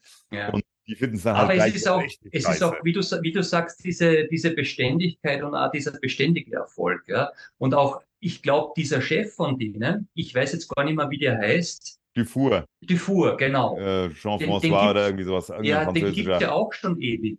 Ja, ja, genau. Genau. Gibt, der, der, ist ja schon Jahrzehnt, der, der ist ja schon ewig bei, bei Rolex und du hörst von dem aber nichts. Ne? Nee, der, der, der tritt sehen, eigentlich ja. kaum auf, ja. würde ich ja. jetzt einmal sagen. Genau. Diese ganze Verschwiegenheit, das ist auch irgendwas, was den Leuten teilweise gefällt. Mhm. Teilweise sagen die, oh, das ist irgendwie komisch, das, das hat so was Mafia-artiges. Das kommt auch in dieses. Es ist extrem gespalten. Es gibt Leute, ähm, natürlich, wie wir hier zum Beispiel, die da weder zu einem noch zu anderen, wir sind nicht die Einzigen, die, die so sind. Aber du weißt ja hier von der Fitzroy Community, der Roman, der findet äh, Rolex auch zum, zum Kotzen und alles, was nur damit entfernt zu tun hat, uh, gruselig. Ja. Vielleicht ist das ja, auch, es das, was mich reizt, dass es, dass es so spalten. Ja, ja, ja. das ist wirklich, äh, sie spalten und es ist auch witzig, so dieser, diesen Vintage-Markt zu beobachten, nicht? mit dem, mit den äh, offensichtlich de defekten Zifferblättern wie dem Spider und dem ja. Stardust und ich, was weiß ich, was es da gibt, ja. Weil die Dinge halt, also man, man sucht dann sozusagen die Besonderheit und die Unterschiede, weil die, weil die Uhren halt so aus einem Bus wirken, ja, mhm. über die Jahrzehnte, ja. ja. Und, und wenn du das einmal anschaust, also diese ganzen Fehldrucke, die ja Rolex auch hat, also wo die, die wir als Fehldrucke interpretieren würden. Genau. Ja? Wenn, wenn da irgendwo der, der, der Abstand zwischen die Buchstaben zu groß oder zu klein ist oder das F oder was weiß ich, zu, zu, zu, zu, zu schräg oder zu gerade oder zu hoch oder zu niedrig und das ist gleich dann wieder zweit nach rechts gerutscht oder zweit nach rechts. Das ist dann gleich wieder um so viel mehr wert. In Wirklichkeit hat dieser blöde äh, Schriftsetzer einen Fehler gemacht, ja. Also das sind ja alles Dinge, das ist ja voll, das ist ja komplett irre. Ja, das komplett, ist ja irre. komplett irre. Aber da gibt es ja Leute, die kennen sich da aus. Das ist ja, ja Wahnsinn. Ja. Da wird diskutiert, ob bei der Submariner ähm, gibt es eine Version mit 300 Meter, ähm, wo das M direkt an, an, den, an der Null dran ist und eins mit, mit einem Ein-Space-Abstand. Und ja. da gibt es dann Leute, die wissen, welches die alten und welches die neue sind, wann der Übergang war ja. zwischen dieser Version, wo das eigentlich dieselbe mhm. Uhr ist mit derselben Referenznummer. Und es ist ja, und auch das wiederum zu deiner Eingangsfrage, regt dann natürlich Leute auf, dass man mhm. sich mit, mit so einem Scheiß beschäftigen kann. Ich will nicht sagen, dass es scheiße ist, ich beschäftige mich damit ja. nicht, aber ich verstehe es, wenn Leute es tun, wenn sie es in dieser Rolex-Welt leben und wiederum andere sagen, was ein Blödsinn. Ja. ja. na, wenn du in dieser Bubble, das ist ja ganz normal, aber Rolex ermöglicht auch diese Bubble, meiner Meinung nach, weil es sich halt so eindampft auf diese Modelle, die jetzt momentan in sind. Ja? Mhm. Also es redet ja niemand von diesen Rolex Prints oder wie die geheißen haben. Ja, oder genau. Die oder die Cellini. Cellini. Ja. Super Uhren, die Prints, diese viereckigen, ja, ganz, ja. also tolle Sachen Interessiert niemand. Interessiert, Interessiert niemand. Komisch, ja. Die Leute, die Leute wollen unbedingt tauchen gehen. Mhm. Die wollen alle tauchen. Ich meine, das Meer muss voll sein mit Tauchern. Die Seen müssen voll sein mit Tauchern, weil alle haben eine Taucheruhr. Ja, das ist wirklich, wirklich echt interessant, dass sich das auf das so auf, so fokussiert, auf, ja. Zusammen, fokussiert und zusammengeschrumpft ist, ja. Wo, wo ich wieder dazu komme, ich meine, unser Leben ist ja komplett unspannend und unabenteuerlich. Ja? Also es kann uns ja kaum was passieren. Es kann uns ja kaum was passieren. Trotzdem sind wir ausgerüstet, als ob wir alle direkt vom MacGyver abstammen genau. würden. Ja? Und äh, da geht es natürlich, okay, du brauchst eine Uhr, die muss unbedingt wasserdicht sein, weil du musst jederzeit in den Fluss springen können und äh, es, äh, und so weiter. Ja? Es muss ja besonders, äh, die, die Uhr muss was aushalten und so weiter. Ob, ja, das, das auch damit, ob, ob das auch damit zusammenhängt, dass unser Alltag eigentlich so irrsinnig unspannend ist. Ja? Wahrscheinlich. Könnte schon sein, oder? Dass das so eine Gegenreaktion ist, dass man sich dann wenn ich mir diese Bilder von diesem Everyday Carry anschaue, also so, so, solange sich das in Europa aufenthält, der hat eine Uhr, irgendeine Abenteueruhr, ein, ein kleines Schweizer Messer oder irgendwas anderes, Messerartiges und was weiß ich, Zündhälzer und dann von der Fahrt. Ja. Ja. In Amerika hast du, hast du ein halbautomatisches Gewehr und eine Uhr, ja, also das ist halt, was du täglich mit dir herumschleppen musst, damit, damit du in dieser wilden, wilden Großstadt und kulturell hochgeschaukelten Umgebung überhaupt überleben kannst. Ne? Also das ist schon witzig. Und früher hast du einfach diese kleinen äh, Uhren getragen, ja, Spritzwasser, gerade einmal, gerade einmal Spritzwasser geschützt. Ja, da muss er zu, zugegebenermaßen hast du dann aber auch immer irgendwie äh, äh ein beschlagenes Glas gehabt damals zu damals, als wir jung waren. Ja, ja da bist halt dann, hast du es halt ein bisschen in den warmen Wind gehalten und, und dann war es auch wieder gut. Und ja. und wenn es hin war, äh, hast du eine neue gekauft. Hast du Ja. nur eine gehabt? Was trinkst du da übrigens? Ist das der Ähm, Hammel? Nein, ich trinke heute einen Ellermann Spiegel äh, Aux, Au- Auxerrois oder wie man immer den ausspricht. Eine ganz Ah, neue, ja, ja. äh, eine, Ich für habe jetzt nämlich für mich äh, neue von, weil Rebsorte. du, du bist ja auch ein Freund von Christoph Hammel, Genau. der Weine von, aus der Pfalz, ne? Genau, Und der Christoph richtig. Hammel, der schaut ja aus wie der, kannst du dich noch an den Künstler, an den Nietzsche erinnern, mit diesen Blutschüttorgienbilder, diesen, diesen Niederösterreicher, äh, Alfred Nietzsche oder Alfred Nietzsche, so mit Wallebart und äh, voluminöser Körper und hat immer so Blutorgientheater gemacht, ja, so Schüttbilder, so Okay. Schüttbilder, die er dann aufgehängt hat. Übrigens, der Hammel, der hat auch, der hat in Wien gewohnt, lange Zeit, Genau. und ist in Klos Kloster Neuburg in die, in die Weinbauschule Schule gegangen. richtig. Das Genau. ist ja eigentlich, das ist ja eigentlich ein Wiener, den wir euch wieder in die Pfalz ausgeliehen haben. Ja? Ja, der, der gibt ja auch offen zu, dass er, äh, die, dass er Österreich und Wien liebt und dass es seine zweite Ja. Heimat ist und dass er da viel gelernt hat. Der war aber auch lange. Jahre, äh, ein, zwei Jahre, glaube ich, nicht lange Jahre, aber ein, zwei Jahre in Südafrika, hat dort Mhm. auch lange gelernt. Jetzt machen wir kurz voll die Weinwerbung. Äh, ich stelle das nachher hier unten rein, könnt ihr gucken. Na, Äh, nur weil ähm, ich das, weil ich das kurz, Weinhammel. kurz wieder mal ja, gelesen habe. Weil bei uns gibt's den Manfred Klimek und der kennt ihn auch. Der hat einmal einen, äh, einen kurzen Beitrag geschrieben über ihn. Der Klimek ist ein, ist ein Journalist und Fotograf eigentlich, Weinjournalist. Das ist der ehemalige Captain Kork.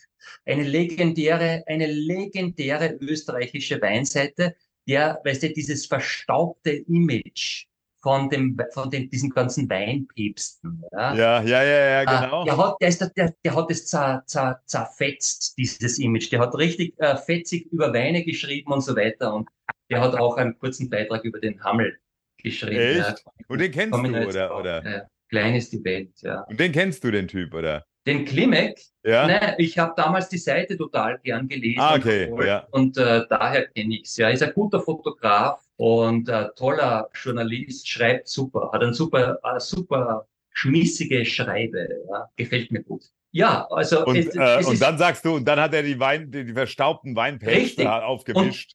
das ist ähm, jetzt genau der Übergang, den ich dir auflegen wollte. Rolex hat also ihr bisschen so das verstaubte, konservative, wir ändern nichts, wir ändern Genau. nicht viel Image. Und dann kommen sie raus mit so einer Uhr. Ja? Und du merkst, wie das Entsetzen durch die Foren geistert. Um Gottes Willen, die ehrwürdigen, verstaubten Rolex-Jungs, was ist in sie gefahren?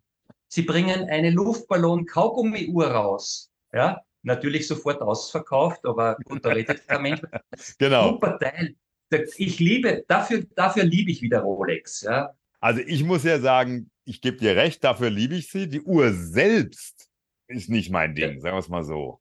Also ja. Warum? ich würde es mir, das- ich würd's mir so- jetzt. so- Äh, Ich glaube, das ist auch eine, die muss man auch live sehen. ja, habe ich noch nie, muss ich zugeben. Ähm, es ist auch gar nicht, nie. dass sie mir zu bunt oder zu verrückt ist. Ich liebe bunte, verrückte Sachen, aber das sind halt einfach nur bunte Kugeln, ja, Ja. in den Farben, wie eben die anderen äh, äh, Oysters genau. und so weiter und verschiedene Größen. Ich, ich finde das Motiv einfach nicht, Aber da gibt's ja noch ein viel verrückt, geileres einfallsreich Ding. Ist, genug. Da gibt's ja noch ein viel geileres Ding. Das ist ja diese Puzzle-artige, ich glaube, das ist ein Day-Date. Das ist, glaube ich, ein Daydate. Genau, du meinst die, die Puzzle, die Puzzle-Variante. Ja, genau, genau, die Puzzle-Variante. Das Oh, müssen aber die weil- 1908, das ist halt ein geiles jetzt ja. Wie gesagt, die Daydate hatte ich ja in Vollgold an.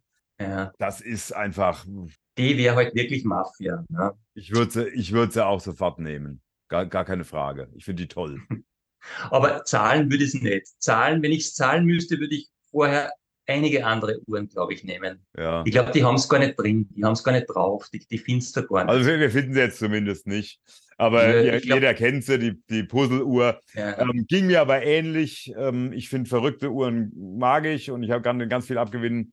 Aber vielleicht bin ich da Ich mein, auch Du wirst ja die. Uhr nicht als, als, einzige, als, als einzige Uhr kaufen. Ne? Ich meine, da siehst dich natürlich ab davon, ne? mit diesen Luftballons oder mit diesen Puzzles wahrscheinlich. Ne? Ja, Und- aber und wenn ich so viel Geld Uhr hätte, wenn ich so viel Geld hätte, mir die Frage, Spaß zu kaufen, dann würde ich mir Ja. lieber was, was, da würde ich mir lieber eine, eine Chaikin kaufen oder eine Louis Erard äh, Chaikin Kooperation oder irgendwie sowas. Mhm. Das, aber wie gesagt, ich finde es nicht schlimm. Ich finde es okay, dass Mhm. Rolex das gemacht hat. Und, aber, aber mir würden sie jetzt nicht so gut gefallen. Ja, ja, also es ist auch keine Rolex. Entschuldigung, ja. Es ist auch keine, die, also ich würde mir sowieso keine mehr kaufen, keine Rolex. Ja, und die schon gar, natürlich die auch. Schon nicht, gar nicht. Ne? Die schon Letzter gar Punkt, letzte Aber Frage, wenn ich Wolfgang. mich nur in Rolex aufhalten wollte, würde, genau. wenn ich voll in der Bubble wäre und meine Nase nicht rausstecken würde und in meinem einfachen Rolex-Geist plötzlich einen Funken von, von Aufbegehren, ja, von, von Revolution empfinden könnte noch, dann musst du, so, musst du die Uhr kaufen. Nicht? Ich meine, das ist natürlich für die, für die, die schon mehrere so Rolex-Wecker haben, so Rolex-Zwiebeln. Genau. Gibt es denn irgendwas, was wir doof finden an Rolex? Wir haben, wir haben jetzt mehr oder weniger eine Rolex-Werbeshow gemacht. Jetzt haben wir gesagt, okay, wir die, gefallen uns nicht so, ja. die bunten gefallen uns nicht so toll, aber wir finden die Idee trotzdem gut, la la la. Wir waren jetzt eigentlich ziemlich, wir waren jetzt ziemlich nett zu Rolex. Ja. Gibt es irgendwas, was wir, was ja, wir aber wir sind finden? ja nett. Das ist ja, das ist ja das Problem. Wir sind ja, ja nett. Ne? Das, wir sind, wir, Und das, was man von Rolex hört, das ist für mich halt auch sehr, sehr anschlussfähig. Also diese, weißt du, ich kann ja nicht beurteilen, was da dahinter steckt. Aber wenn ich, wenn ich habe eine Firma, die 200 Millionen im Jahr für so, ich weiß nicht, Nachhaltigkeitsprojekte regional und 100 Millionen noch einmal für, ich weiß nicht, regionale ja, das wissen wir, das wissen, weiß man, glaube ich, gar nicht, wie viel sie ausgeben, oder? Ja, ich habe das einmal in einem Artikel gelesen vor, vor okay. paar, paar Wochen. Und wenn ich das für bare Münze nehme, finde ich toll, finde ich toll, dass man das macht, ja. Also, was mir an Rolex gefällt, das ist aber schon wieder was Positives, um Gottes Willen. Ja. es, ist, es ist eben, dass sie nicht diese, diese konzernartige Selbstgetriebenheit haben, wodurch man, wodurch dieses Management immer blöde oder doofe Entscheidungen trifft. Ja, das, mhm. das gefällt mir an der Firma einfach. Was mir nicht gefällt, was nicht gefällt, für mich ist Rolex wie ein Solitär. Ja, das steht für das Oyster-Gehäuse, für die Uhren, die da drin sind, für diese toolwatchigen Schmuckuhren. Ja, das ist einfach, und das ist wie ein Leuchtturm. Schmuckuhren. Es ist wie ein Leuchtturm im Uhrensee. Du musst dich nicht dorthin bewegen, aber er leuchtet einmal die Gegend aus. Ich liebe ja mittlerweile viel mehr diese kleinen Marken, die sich da hochkämpfen und ja. ich weiß, dass mein Geld dort noch viel besser investiert ist. Ja, aber bevor ich mein Geld in die Swatch Group trage oder nach Richmond, da trage ich es ja lieber nach Rolex. Ja, ja Rolex ist, Rolex ist für mich der größte Independent. Das ist, ja. äh, äh, für mich ist das ein Indie. Ja. Aber ich habe die Frage ja vorbereitet, damit wir uns daran abarbeiten können. Mir ist aber auch nichts so richtig eingefallen so richtig scheiße. Das ist mit der Verschwiegenheit, das nervt manchmal, weil du ja gerne mitreden würdest, würdest ja gerne diskutieren, und irgendwie besser wissen, was, was den Absatz, was die Preise, was irgendwas angeht. Ja. Kannst du ja aber gar nicht, weil du keine Zahlen hast. Bei den anderen kannst du wenigstens irgendwelche Geschäftsberichte downloaden oder so. Ähm, das oh. kannst du ja bei denen nicht. Und dann machen die ja auch noch Gutes. Die machen ja noch über, die, die geben ja ihr, ihre Profits, die sie nicht auf die hohe Kante legen oder investieren in eine Milliarde in, in diesem Bühl, äh, in diese Fabrik die, ähm, mhm. die geben sehr aus für, für wohltätige Zwecke. Da habe ich aber dazu gesagt, wie 200 Millionen im Jahr. Da habe ich keine Zahlen gefunden, weil sie so blöd verschwiegen sind. Ja. Mhm. Es gibt allerdings ja, eine Website, wo sie das aufdröseln. Allerdings ja, nur in Prozent. Genaues, nichts Genaues weiß man nicht. Ich habe es einfach genau. auch in einem. Aha, hast du was gefunden? Sie haben eine Seite, hanswilsdorf.ch wo sie mhm. auflisten, wie viel für Soziale, wie viel, keine ja. Ahnung, äh, Kultur und ja. Ökosystem und so weiter. Ja. Und das auch dann auch nochmal aufteilen in Sport und irgendwas. Das sind jetzt nicht mhm. Sportsponsoring oder sowas, sondern mhm. das sind dann wirklich Sportler äh, fördern, auch mhm. Behindertensport und keine Ahnung. Aber es gibt keine Absolutzahl. Es gibt schön, äh, mhm. schöne, bisschen altmodische Grafiken, wie mhm. die, ähm, wie sie das aufteilen, aber es gibt keine Zahl, die dort steht. Na, wie viel das ja. jetzt in Euro sind. Das rücken sie nicht raus. Da wird so ein bisschen so. erklärt. Es ist eine ganz einfache Seite. Äh, such mal, such mal den Knopf, schalt auf Englisch um. Gibt's nicht. Ne, machen mhm. sie nicht. Ja. Mhm. Der Sitz ist irgendeine, der Sitz ist irgendwie der, der, das Büro von, von irgendeinem Notar und Anwalt, der das für die verwaltet. Ja. Also der, ganz, ganz unspektakulär. Ja. Aber der, die machen da wahnsinnig viel. Aber das, das, dagegen kann man natürlich auch nichts haben. Ich würde es gern mhm. mehr wissen. Ja, das nervt mich. Ja. Aber nö. Das Einzige, was mich nervt, ist, dass die äh, Skydweller, ich finde. Zu teuer ist. Nein, die ist vom Preis-Leistungs her, wie, wie immer gesagt, super, aber mir zu teuer ja. und ein bisschen zu hoch ist. Das gefällt mir. Ein bisschen mir. was? Hoch. Ein bisschen zu hoch. Ein paar tausend naja, Euro billiger. Das Einzige, was man sagen kann, ist, ist Rolex, paar Millimeter dünner, dann hätte ich sie wahrscheinlich. Ja. Rolex ist halt einfach äh, langweilig. Ja, es ist, äh, mir ist es einfach langweilig. Mich, mich, mhm. mich interessieren die ganzen Edelstahl-Dinge nicht, mich interessieren diese Steinbesatze nicht. Also bei mir reduziert sich es auch auf das Edelstahlzeugs.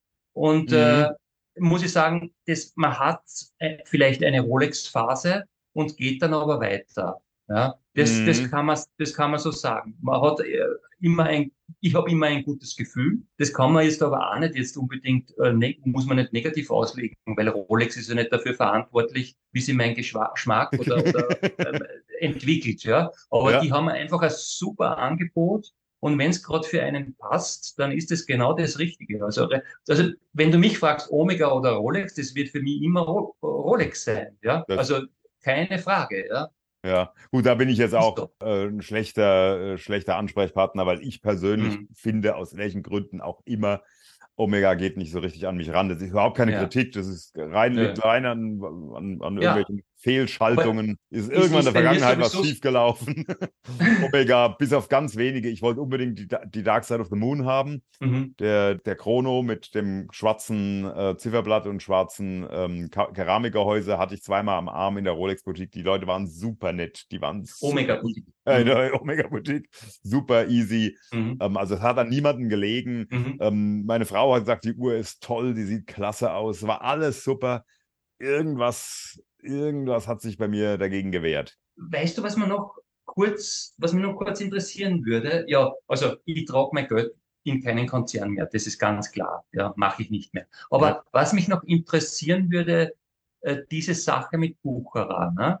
Also jetzt normalerweise, wenn du, normalerweise willst du ja mit dem Kunden eigentlich wer stört, ist der Kunde. Das ist ja immer das. Ja. Also normalerweise willst du ja nicht Anstreifen anlegen. Das ist ja das Tolle, wenn du so Konzessionäre hast, du hast mit dem Kunden nichts zu tun. Ja? Genau, den ganzen Ärger, wenn irgendwas nicht geht. Richtig, äh, mit, diese ganzen, die ab. Mit, mit diese ganzen Sturschädeln, Querschädeln. Klugscheißer, Dummbabbler, wie wir alle sind. Ja. ja, genau. Mit denen willst du dich ja eigentlich nicht beschäftigen, wenn du vernünftige Dinge machen willst. Ja? Da musst du dir die ja vom Hals halten. Jetzt haben, ja, die Bucherer, jetzt haben die Bucherer gekauft, aber ich habe das jetzt nicht ganz mitgekriegt. Ist Bucherer sozusagen nach wie vor komplett eigene, eigene Unternehmung, die sozusagen, wo, wo es keine Änderung geben wird für Rolex selbst eigentlich, außer dass man jetzt halt auch Fremdmarken vielleicht näher inspizieren kann oder wie auch immer. Ne? also in, in, dem, was ich äh, bisher in meiner persönlichen beruflichen Laufbahn erlebt habe, ist ja nichts, nicht so kurzlebig wie irgendwelche Pressemitteilungen, wo drin steht, wir werden nichts groß ändern. Und in zwei Jahren interessiert es keine Socke mehr. Aber was, was sie geschrieben haben, die Rolexianer, ist ja schon und die Bucherer, ähm, dass es eine eigene Legal Entity bleibt und so. Und ich glaube, aber das ist jetzt wirklich völlig nur meine Fantasie, dass es in dem Fall auch tatsächlich so bleiben wird. Aus genau dem Grund, den du gesagt hast, damit mhm. man eben ähm, mit dem picklichen Kunden nichts zu tun hat. ähm, andererseits aber natürlich dann doch den Vorteil hat, den die anderen mit ihren Boutiquen sich erhoffen, dass man nämlich mhm. das Kundenfeedback, das für, zum Verkaufen mhm. wichtig ist, wo soll es ja. hingehen, dass ich das wiederum besser, ja. besser äh, äh, abgreifen kann. Weil also das glaube ich schon, dass, dass, dass, wenn, wenn ich Rolex wäre, würde ich so machen. Ich würde die tatsächlich ja. eigenständig, eigenständig arbeiten lassen ein typischer Schachzug von Rolex. Ne? Du hast das Know-how, das du dir über Jahrzehnte lang zukaufst, wie von den Werken. Genau. Und irgendwann in, in, integrierst du die Bude. Und jetzt hast du da bei Bucherer wahrscheinlich die Kompetenz im Verkauf und der weiß, wie das rennt, der weiß, wie die Kunden ticken, der weiß, wie er sich verhält. Das wird einfach zugekauft. Während jetzt, wenn du jetzt als AP oder sowas eine Boutique machst, na gratuliere. Genau. Und du springst da ins kalte Wasser in diese Haifischkundenmeere. Ja. Halleluja. Ja, also da bist du ja also, alle zu benennen. Da schließt sich der Kreis tatsächlich zu, zu ganz, ganz, ganz dem Anfang. Das mhm. passt zu der Entstehungsgeschichte von Rolex. Am Anfang war ich der andere Meinung, aber inzwischen denke ich so tatsächlich wirklich ganz gut. Genau das, was du gesagt hast. Die kaufen sich jetzt dazu was, was top etabliert ist, was sehr, sehr gut funktioniert. Mhm. Ein, ein Subthema wird sicherlich die Bucherer Uhrenlinie sein. Mir haben die nie gefallen, warum auch immer, optisch. Ich habe nichts ja. dagegen gehabt, aber mir haben die optisch nie so richtig gefallen. Mhm. Aber die werden sicherlich profitieren von, von Rolex Know-how, da, da bin ich mir ganz sicher. Da werden die irgendwelche Produktionsberater und so schon reinschicken, die da Optimierungen machen werden. Das kann nicht zum Nachteil des Marktes und schon gar nicht zum Nachteil von Leuten sein, die Bucheruhren toll finden und, und schon gekauft haben und kaufen würden. Ähm, mhm. Ähm, am Anfang habe ich gedacht, was ist das für ein Scheiß? Inzwischen glaube ich, das ist ganz gut, wobei ich immer noch die, der Meinung bin, Rolex hat das nur gemacht. Der Hauptgrund, aber das ist nur meine Einschätzung, der Hauptgrund, weshalb sie das gemacht haben, ist, es gab keine Alternative. Also wenn, wenn der Bucherer Kinder gehabt hätte und es wäre weitergegangen, ähm, dann hätte Rolex nicht versucht, es zu kaufen. Mhm. Aber so war ja nur die Alternative, es kriegt einen Wettbewerber oder wir mhm. tun dem alten Buddy einen Gefallen und haben dann mhm. und können die, die ganzen Verkaufspunkte integrieren. Was mache ich denn? Dann war es plötzlich relativ einfach, die Entscheidung. Ja. Ich glaube nicht, dass es ein strategisches Ziel war, unbedingt Bucherer zu kaufen, sondern es war eine. Ja. Äh, Aber jetzt stell dir das einmal vor, der, der Verkaufspreis war ja sicher nicht niedrig. Du entscheidest es jetzt eigentlich aus einer emotionalen, aus einem Bauchgefühl. Ist doch Wahnsinn, oder? Oder nicht so, weißt du, dass du da irgendwelche Unternehmensberater von A bis Z äh, reinholst und äh, machen da irgendwelche Due Diligence und äh, genau. filetieren das, das Ding auf, auf Dingsbums und Dingsbums, sondern der Rolex, der Rolex Dufour sagt, steht auf in der Früh und sagt, Jösses, Jösses, der Bucherer, mein Buddy ist gestorben. Na okay, übernehmen wir den Laden. Nee, da war er noch, da hat er noch gelebt. Da hat er noch, Oder hat er noch gelebt? Ja. Der wird bald, der wird bald äh, einen Löffel ja. abgeben. Der hat gefragt, ja. ob ich nicht kann. Da ist es noch zum letzten Gespräch gekommen, wahrscheinlich mit einem und da haben die das sie nur ausgemacht. Ne? so, ganz ehrlich, so naiv stelle ich mir das schon ein bisschen vor, ja. Oder so stelle ich mir das naiv ein bisschen vor. Ja. Ja, ist eine gute Story und passt zu Rolex, ne? Ja, Damit sollte genau. man das, ich glaube, das war ein gutes Schlusswort. Ne? Das war ein gutes Schlusswort. ähm, ich habe auch schon meine, meine Instagram-Recommendation aufgemacht. Oh, ja, okay. Dann kannst du deine so lange suchen. Wir hören, ja immer, immer, wir hören ja immer mit Instagram-Empfehlungen auf. Ähm, ja. Ich habe hier heute hier was, ähm, äh, guck mir das mal an, das ist ein Account, der hat gerade mal 550 Follower. Also eher kleinerer. Und ich habe ja gerne welche, die, beim letzten Mal habe ich ähm, eine gezeigt, die, die tolle Uhrenfotos hat. Hier habe ich einen, der hat keine tollen Uhrenfotos, der hat tolle Uhrenbilder, Grafiken. Wahrscheinlich viel mit künstlicher Intelligenz, in Anführungszeichen, setze ich das immer gemacht und oder Photoshop oder mhm. wie auch immer. Ob die jetzt sozusagen äh, realistisch sind, natürlich nicht. Ob sie künstlerisch wertvoll sind, weiß ich nicht. Ist mir auch egal. Ich finde sie total cool. Gefallen. Ich finde mhm. die total abgefahren. Oh ja, gut gemacht. Ja, es schaut cool und aus. Sowas, das gefällt sicherlich Schön. nicht jedem. Das ist vielleicht ähnlich wie mit äh, äh, vielen, was wir hier so behandeln in unserem äh, ja. Kanal. Aber es ist sehr, sehr ungewöhnlich und auf jeden Fall sehenswert für jemanden, wie gesagt, der hat gerade mal 554 oh, ja, Follower. Nach diesem YouTube-Video, das Zehntausende von Menschen angucken, wird er dann wahrscheinlich 556 haben. Und der 555. Ja, 7, 7 bis 8 und 5, das, 7 bis Das 5, verfolgen 8, wir jetzt mal. Ja. Also ich, ich like ihn jetzt dann sofort. Hast du denn schon was? Ich tipp's dir ein, dann ja. kann ich umschalten. Ja, Hodinki Berkus. Hodinki mit Y, Hodinkü, also Hodinkü Berkus der Mann kommt, glaube ich, aus Tschechien und also aus der Tschechischen Republik ja. und macht Uhren, die einfach nur super geil, super Sorry, geil sind. Der macht und, die selbst, oder was? Ja. Lecco mio. Andrei, Andrei Berkus heißt der. Und das sind einfach nur geile Uhren. Wirklich nur geil. Also nicht alle ganz geil. Das hat ein bisschen Satori Biar äh, Vibes. Ja, genau. Aber das heißt noch lange nicht, dass es eine Kopie ist. Das würde ich gar nicht behaupten. Guck mal hier, die vier. Die vier gemacht wie die echte ja. vier, keine vier Striche. Ja, ja. Äh, genau. Finde ich sehr cool. Die Zeiger finde ich abgefahren, cool. Ja, abgefahren. Boah, du weißt nicht zufällig, was die kosten, oder? Ach. Nein, leider nicht. Ich traue mich immer nie zu fragen, weil, weil ich, ich möchte mir, ich möchte mir den Gedanken nicht total nehmen, irgendwann so eine Uhr zu haben. Aber er macht nicht nur Uhren, er macht Dinge. Er erinnert mich ein bisschen an meinen Martins von Sphera, der ja auch ja, Dinge genau. macht, unter anderem Uhren. Und das ist auch so einer, natürlich auf einer extremen, auf, auf einem extrem guten Level. Ja. Was immer der macht, das ist, man kann Also sagen, der ist ja nicht ganz einem. unbekannt, aber ich kannte Ja. ihn nicht. Wirklich? Und Also ich kannte ihn tatsächlich nicht. Schau einmal die Seite durch. Er ist äh, auch ein witziger Typ, der hat einen Schmäh. Oh, Monochrome immerhin hat über ihn geschrieben. Ich müsste den kennen. Peinlich, peinlich. Ja. Affinity Sache. hat über ihn geschrieben. Cool, vielen Dank. ja. Super. Das ist auf jeden Fall mal wieder eine gute Empfehlung. Gut, dann äh, glaube ich, sollten wir langsam Schluss machen. Ja, Ähm, wünsche auf ich dir Schluss- noch schöne, schöne auf Weihnachten. den Schluss machen wir ja, kurz. Das war ja Ähm, unsere Weihnachtsfolge, ne? Das wünsche war die Weihnachtsfolge, aber wir haben gar kein, ich habe gar keine Zipfelmütze auf, ja. Ja. Äh, ähm, hätten wir eigentlich machen sollen. Also ähm, wahrscheinlich ist es eher eine Silvester-Neujahr-Folge, bis sie nämlich dann Bisschen. geschnitten, geschnitten und, äh, äh, und so weiter ist. Das wird wieder ein bisschen dauern, weil ich muss ja jetzt Weihnachten feiern und meine Frau hat noch Geburtstag, keine Ahnung. Mal gucke ich, wann ja, ich es ist der. Vollstress. Es ist der Vollstress, wie immer. Wie ja. immer, genau. Wie Aber ich, mir macht es Spaß. Ich versuche es möglichst schnell, vielleicht sogar noch in diesem Jahr rauszubringen. Okay. So lange, bleibt gesund, folgt ihr unserem Kanal, drückt mal ein Abo, drückt mal ein Like, teilt mal vielleicht an, an eure Freunde und Leute, die ihr nicht leiden könnt, von denen ihr wollt, dass sie mal ein Stündchen äh, mit irgendwelchem Mist verbringen.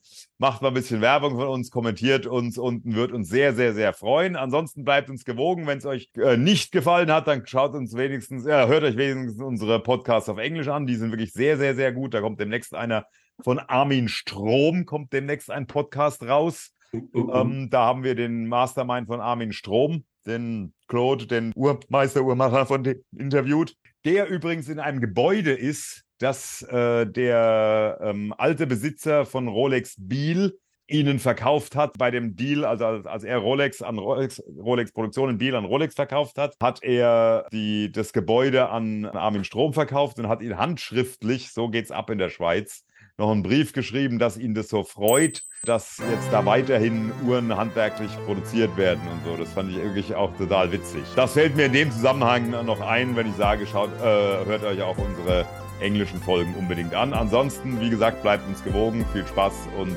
bis zum nächsten Video. Da geht es dann nicht mehr um Rolex, da geht es um was, hm, wird man nicht verraten. Oder wir wissen es noch. Bis zum nächsten Bis Jahr. dann. Ansonsten bleibt dran und stay on time.